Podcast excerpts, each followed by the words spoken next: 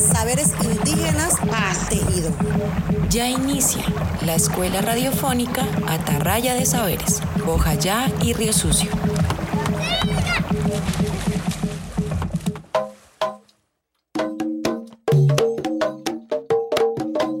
Bienvenidas y bienvenidos una vez más a la Atarraya de Saberes de Bojayá y Río Sucio. Hoy nos acompañará un equipo muy nutrido. Jaime Quintero, Tatiana Mosquera, Mili Hernández, Gloria Estefani Nestroza, María Chaverra y quien les habla, Anair Sorejuela. Este episodio lo hemos llamado Radiografías del Atrato, porque hablaremos de las realidades económicas, sociales y culturales que se han dibujado en nuestro río Atrato. En episodios anteriores ya hemos hablado de nuestros mitos y cómo nos ayudan a interpretar el presente. También conversamos sobre las historias de nuestros municipios. Como las comunidades afro e indígenas, hoy habitamos este mismo territorio y cómo esto nos puede ayudar a comprender cómo llegamos al presente que vivimos. Es el turno ahora de conversar sobre la realidad actual de nuestros municipios. Nuestro equipo de Hilando Sociedad ha realizado un trabajo investigativo para comprender el presente de estos dos municipios. Hoy queremos compartirle lo que nos encontramos con el fin de que ustedes, queridos oyentes, puedan escucharnos y aportar desde sus propias perspectivas, contrastar lo que les contamos con sus propias realidades e incluso reafirmar lo que desde este programa les compartimos. Antes de iniciar con estas historias, tenemos una invitada muy especial que en el ejercicio de Benive a la Minga de la Tarraya nos ha compartido aquellas historias que nuestros jóvenes deberían escuchar para no olvidar la magia que nos comparten nuestros ancestros. Escuchemos entonces a María Chaverra y las historias bien llegadas que nos comparten. Acompáñanos y déjate atrapar por la tarraya de saberes.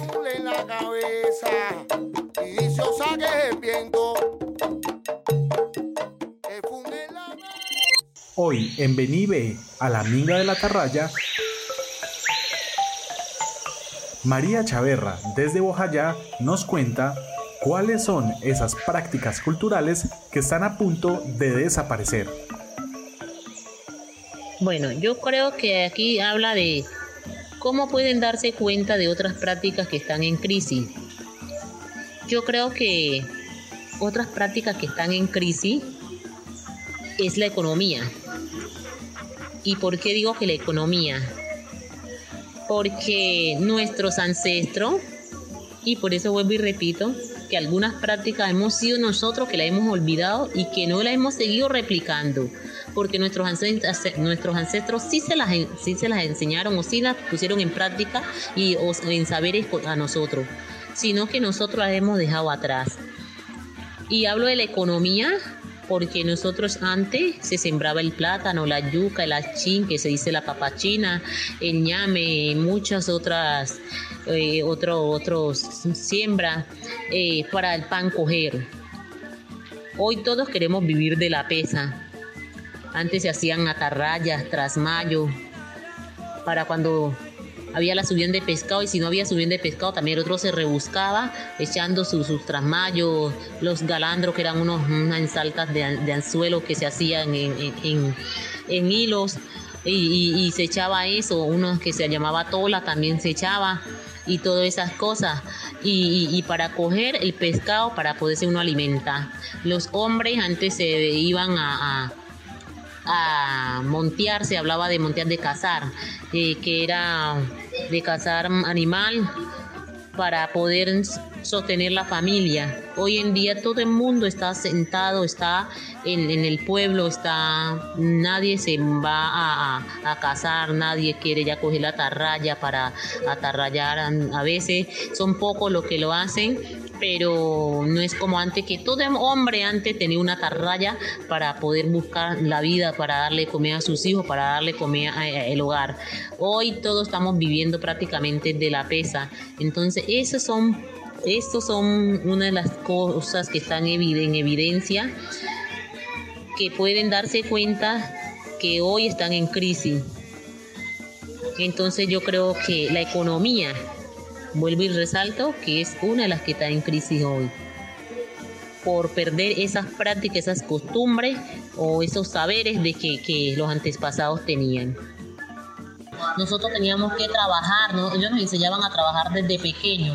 Hoy en día un muchacho, a un pelado que esté pequeño, hoy ya no se le puede, después de 12 años, no se, eh, si no tiene los 18 años, no puede trabajar porque es una, eh, es una violencia contra un niño, es es un maltrato contra un niño. Entonces yo creo que todas esas cosas no han venido eh, evitando de que nosotros le, le, apliquemos o le transpiramos esa, esos, esas prácticas o esos saberes que nuestros antepasados nos dejaron.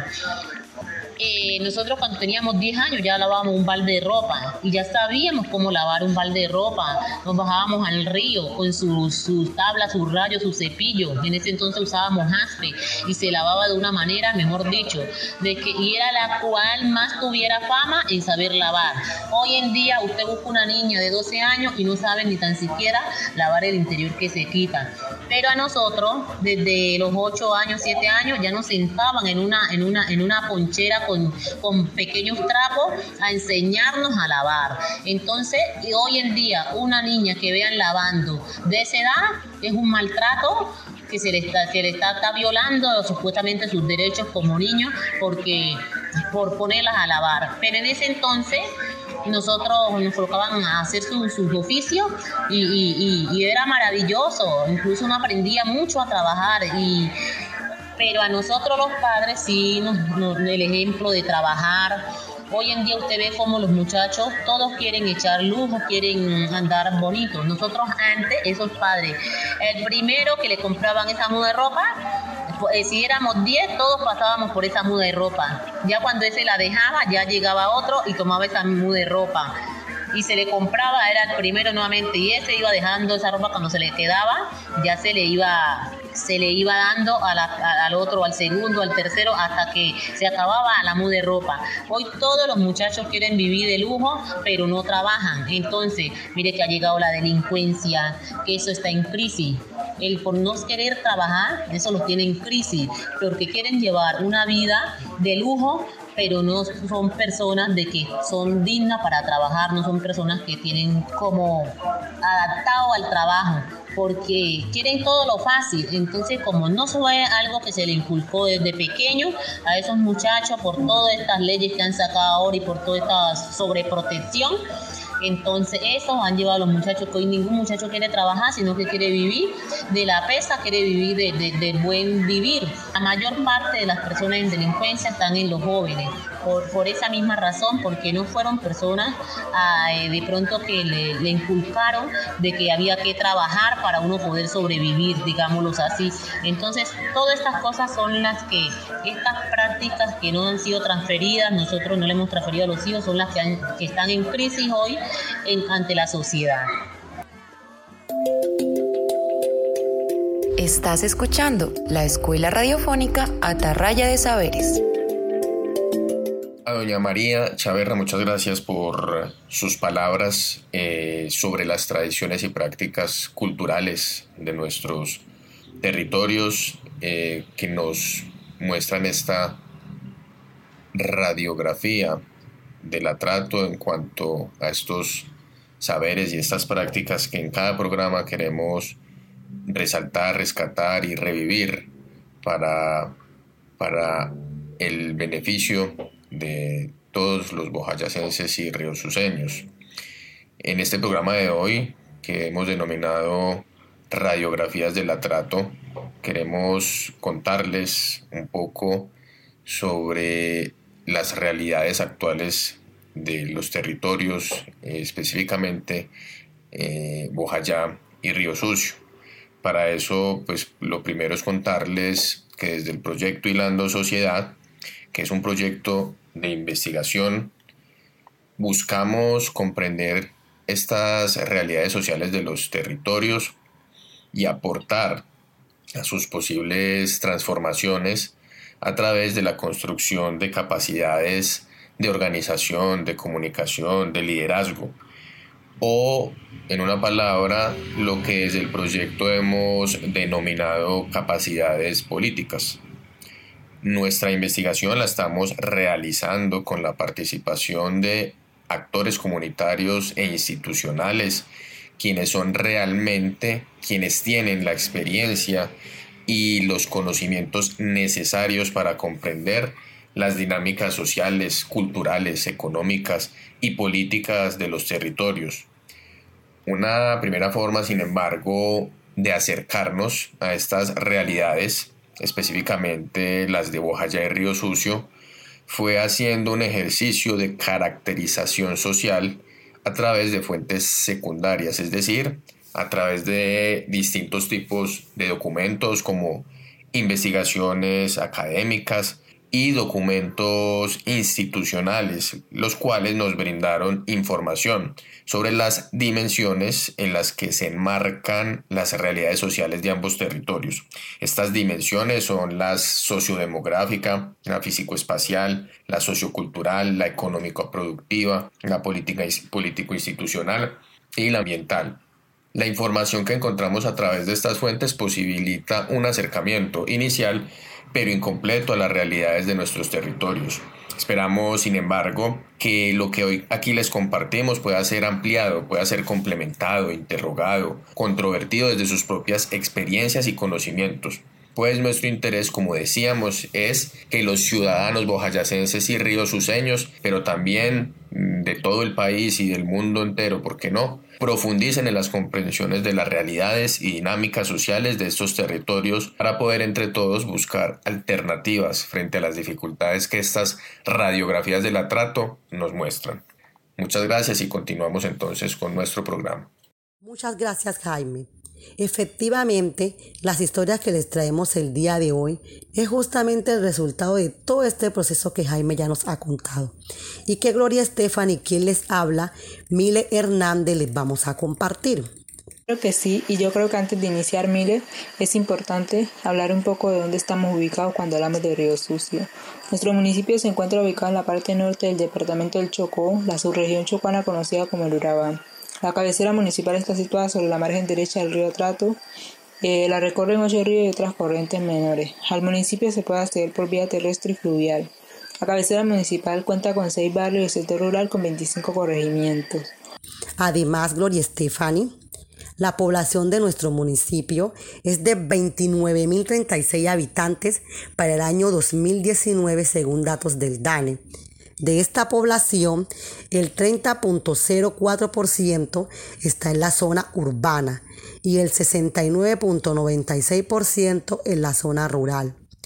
El 51.6% son hombres y el 48.04% somos mujeres.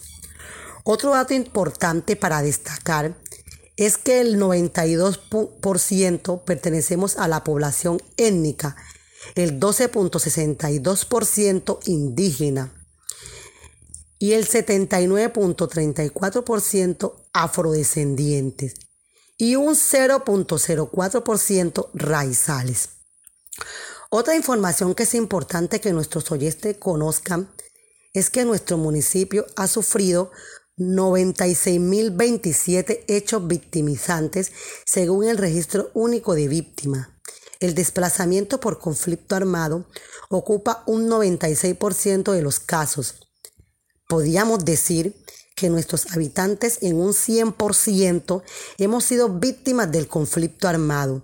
Y un dato muy triste es que el 30% de estos hechos se registran en nuestros niños, niñas y adolescentes. Otro aspecto importante que también quiero compartir, Mili, queridos oyentes, tiene que ver con las las actividades económicas generadoras de empleo aquí en el municipio, que son la forestal, la agrícola, la pecuaria, el comercio y el sector oficial. Río Sucio en este momento la apuesta en gran medida a la explotación forestal, puesto que las especies de árboles como el cativo, el guino, el pino amarillo, el babarco, el roble, el cedro, el caracolí, entre otras, son de alto valor comercial.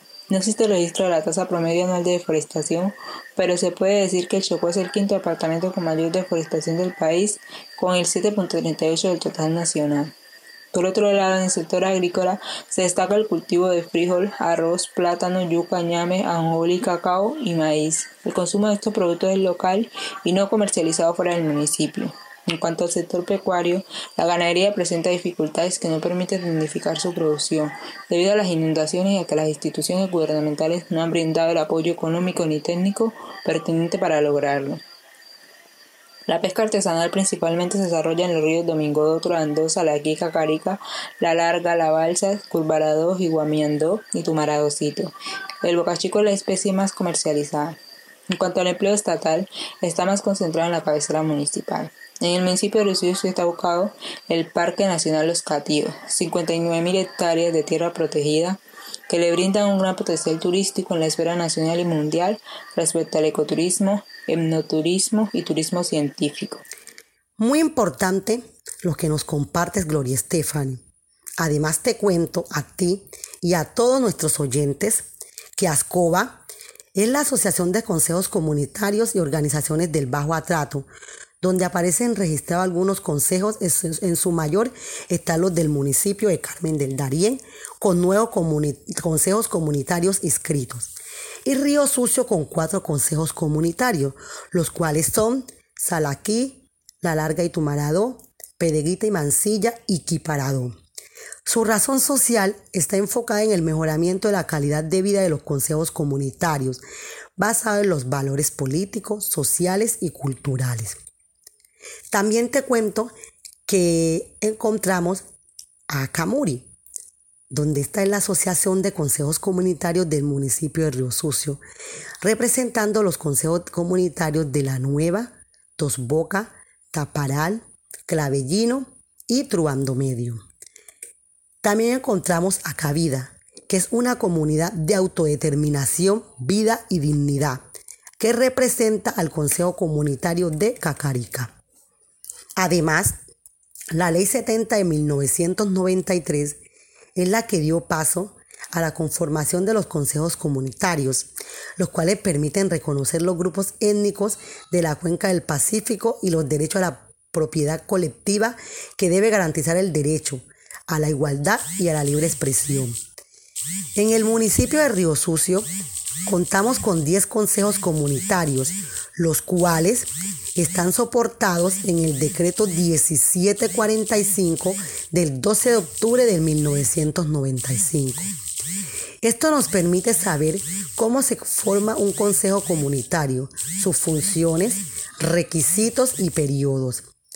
Los consejos comunitarios tienen la misión y la visión que los caracteriza por su trabajo constante para velar por el bienestar de sus pobladores y territorio. Además de todo esto, Mile, nuestro municipio es una de las regiones consideradas como pulmón del mundo por sus casi 476 mil hectáreas de vegetación. La cabecera municipal no cuenta con un sistema de acueducto. Los ríos suceños se surten de aguas lluvias que son recolectadas en tanques para el consumo humano. Algunos lugares cuentan con sistemas alternativos de acueducto que dota de agua no potable, pero asegura una distribución directa en los hogares del líquido que proviene de fuentes naturales.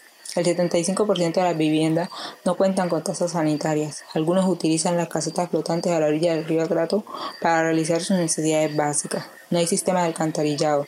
Las aguas residuales se surten en canales de las vías públicas que se almacenan en las partes bajas de las casas o se vierten de manera directa y sin tratamiento al río Atrato, lo que afecta el medio ambiente pudiendo generar problemas de salud pública.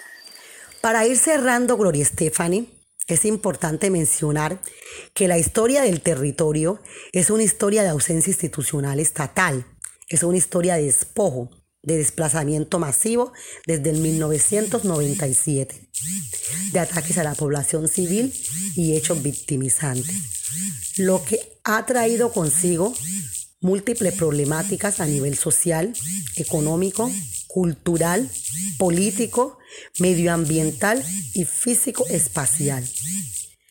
En el sector salud no hay suficientes puestos y centros de salud. No se cuenta con equipo y dotación en la red hospitalaria. No hay suficiente personal de salud calificado. Muestra altos índices de precariedad en la zona urbana y más aún en la zona rural. En Río Sucio, el 95% de los residuos generados en la cabecera municipal son llevados al botadero a cielo abierto, el cual, según Codechocó, incumple la normatividad ambiental, ocasionando impactos ambientales negativos por su disposición inadecuada. En cuanto al sector educativo Mile, te cuento que se tienen retos en cobertura hasta su permanencia. Algunas de las principales necesidades son la infraestructura física, rutas escolares que conecten el casco urbano con el sector rural, acompañamiento psicosocial, construcción de escenarios deportivos tanto en la cabecera municipal como en el sector rural, aumento en el apoyo para el deporte y la cultura, recuperar la memoria histórica y prácticas culturales. Se requiere un esfuerzo en la construcción de equipamiento para bibliotecas, ludotecas, talleres de artesanía y centros de memoria histórica. Se requiere asesoría técnica y apoyo gubernamental que permita expandir el mercado y, mejorar la calidad de los productos del municipio.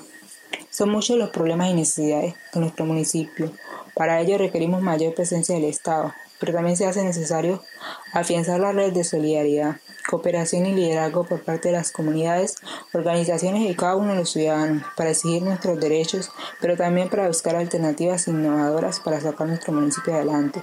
Esto es lo que hasta ahora podemos compartir con nuestros oyentes. Esperamos que estos pequeños datos sean útiles para continuar avanzando hacia el río sucio que deseamos y soñamos. Estás escuchando la Escuela Radiofónica Atarraya de Saberes. Gracias Mila y Gloria Stephanie por este contexto que nos acaban de dar sobre Río Sucio. Es el momento que nuestros oyentes conozcan un poco de la actualidad del municipio de Ojayá a través de las voces de Anairi, quien les habla, Tatiana. Empecemos entonces, Anairi, cuéntanos un poco dónde está ubicado Ojayá. Claro que sí, Tatiana, un saludo fraterno para ti y todos nuestros oyentes. Les cuento que el municipio de Ojayá está ubicado entre el río Atrato y la serranía del Baudó y limita por el norte con Río Sucio, por el este con el departamento de Antioquia, por el sur con Quibdó y Alto Baudó y por el oeste con Vallasolano. Según el CISBEN, el municipio registra una población de 11.123 habitantes, de las cuales el 51% son indígenas y el 49% son afro. Por otro lado, este municipio cuenta con 7 ríos, 19 comunidades entre corregimientos y veredas. Te cuentan a Iris y queridos oyentes que en Bojayá las viviendas del sector rural se encuentran en un estado de deterioro, ya sea por efectos del tiempo, del clima o de los materiales utilizados. Por otro lado, el río Atrato es considerado un territorio central que le sirve como soporte básico de la vivienda material, social y simbólica. El Estado colombiano lo ha reconocido como sujeto con derechos colectivos para los recuerdos indígenas y territorio de comunidades negras. La noción de territorio para las poblaciones indígenas y negras incluyen las lenguas, las costumbres, los ríos, las ciénagas, los bosques y los animales, los lugares sagrados, las tierras para cultivar y vivir, los espíritus y autoridades tradicionales. En cuanto a la vía del municipio de Guayá, no cuentan con conectividad por vía terrestre, lo que se traduce en una de las mayores desventajas a la hora de transportar los recursos y llevarlos hacia su punto de venta. El municipio no cuenta tampoco con transporte aéreo, pero sí se beneficia del aeropuerto cercano de Villa del Fuerte. La principal ruta de comunicación del municipio de Guayá es la que queda al río Atrato. Su medio de transporte más importante son las pangas o lanchas rápidas, servicio que permite conectar a Guayá con otros municipios. También te cuento, Tatiana, que según información contenida en el Plan de Desarrollo del municipio, el empleador más importante es el Estado y la actividad económica predominante es la agricultura. De los cultivos permanentes se pueden resaltar en primer lugar el plátano, borujó, la yuca, el maíz y el arroz. También la pesca y la producción pecuaria que se realizan principalmente para el consumo propio, aunque la comercialización aumenta entre los meses de diciembre hasta marzo debido a la subida del mismo. Entre las principales situaciones problemáticas existe un estancamiento a la hora de generar sostenibilidad en los ingresos. Desde el año 2001, el municipio se viene adelantando diversos proyectos motivados a mejorar las condiciones del mantenimiento de los cauces y en generar un impacto positivo en las comunidades. Según la información contenida en el Plan de Desarrollo del municipio de Ojayá, dentro de las actividades económicas realizadas de forma ilegal en el municipio, las predominantes son el cultivo de coca y el tráfico de madera. Ana Iris, además lo que tú nos comentas, te cuento que el municipio de allá, la institución es encargada de velar para que realmente se cumplan las normas vigentes en cuanto a la protección del medio ambiente es de Chocó, que es la entidad encargada para ejercer como máxima autoridad ambiental y desarrollar las políticas, planes, programas y proyectos sobre el medio ambiente y los recursos naturales renovables en el marco del fortalecimiento del Sistema Nacional Ambiental. Lamentablemente, el municipio no tiene un esquema de ordenamiento territorial desactualizado, el cual carece de información de vital importancia en el marco del componente ambiental, como lo son Plan de Gestión Integral de Residuos Sólidos, Plan Maestro de Acueducto y Alcantarillado, Plan de Saneamiento y Manejo de Vertimientos y Plan Municipal, lo que ocasiona que existan diversas problemáticas y se permita la explotación, usurpación y negligencia de industria ciudadana del mismo gobierno local. Tienes razón, Tatiana. En cuanto a la salud, les cuento, queridos oyentes, que en la cabecera municipal hay un centro de salud administrado por Barrio Unido. Además, en cuanto a la educación, existen tres instituciones educativas, cuatro centros educativos en los que se presta el servicio mayoritariamente a las comunidades indígenas y 19 sedes en comunidades principalmente afro.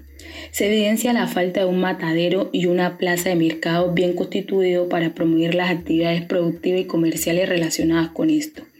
En cuanto a la política, en este municipio los partidos predominantes son Partido de la U, Partido Liberal, Partido Cambio Radical, Partido Conservador, Movimiento Alternativo Indígena y Social Maíz, que son los que se encargan de dirigir el municipio. Por otro lado, se identifica presencia de fuerzas militares legales como una base militar y un CAI de policía.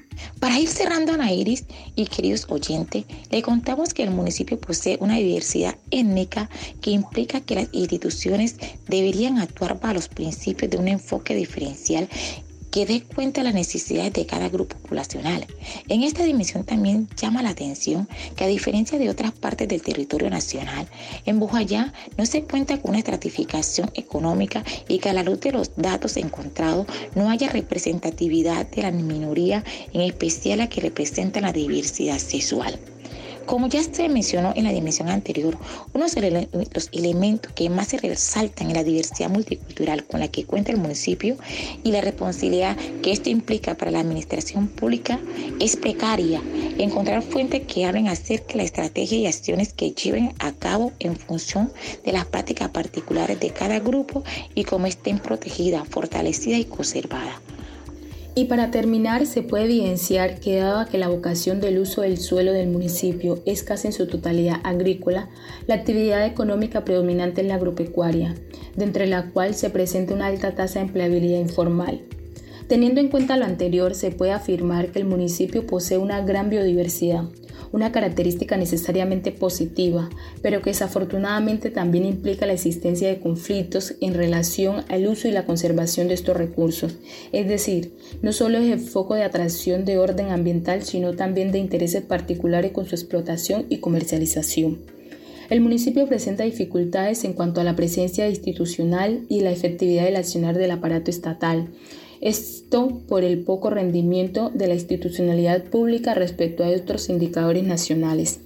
Además, cabe resaltar que a pesar de que cada comunidad posee unas organizaciones particulares debido a la singularidad social, cultural y étnica, éstas siguen presentando dificultad en cuanto al fortalecimiento a causa del bajo apoyo institucional.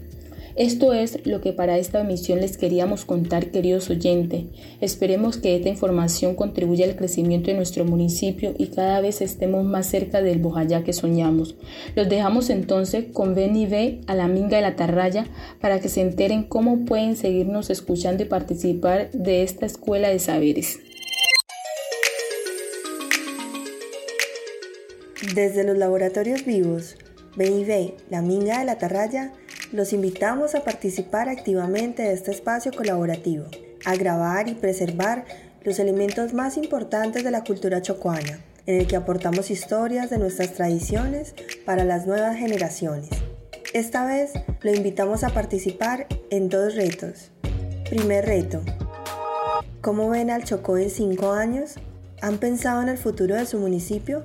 Cuéntenos a través de cantos, alabanzas, rimas, frases propias, cómo se imaginan el porvenir del Chocó. Pueden enviar por WhatsApp un video o un audio si prefieren.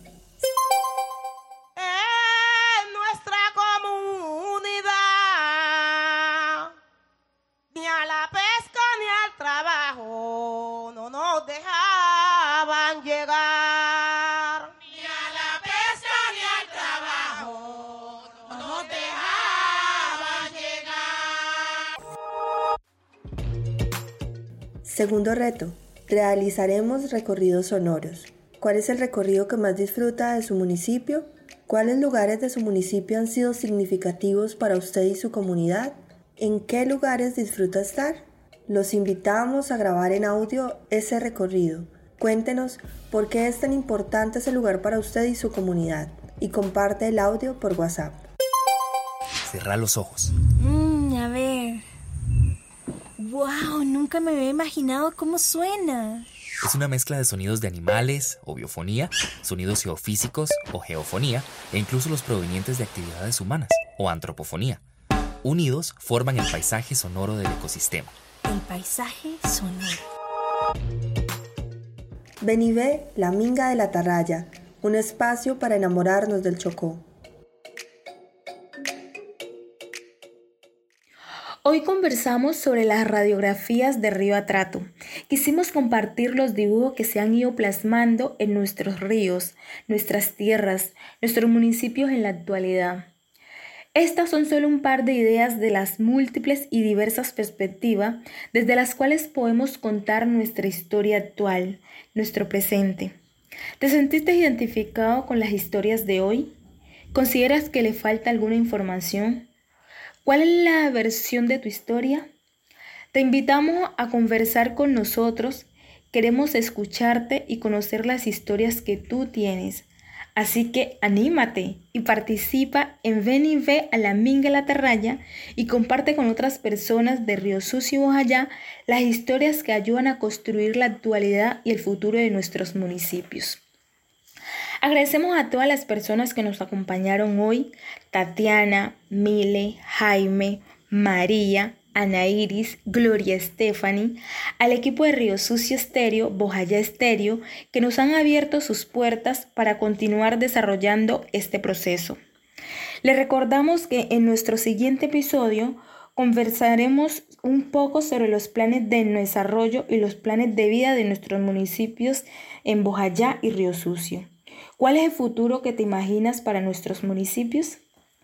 Hoy estuvo con ustedes Ana Iris Orejuela. Hasta una próxima ocasión.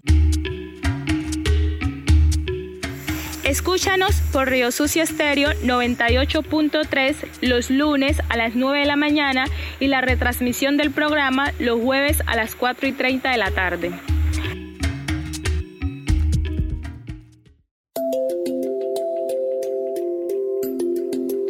Este es un producto del Centro de Producción Audiovisual de la Universidad Nacional de Colombia, sede Manizales, en alianza con Hilando Sociedad, un proyecto del programa Reconstrucción del Tejido Social en Zonas de Postconflicto en Colombia de Colciencias.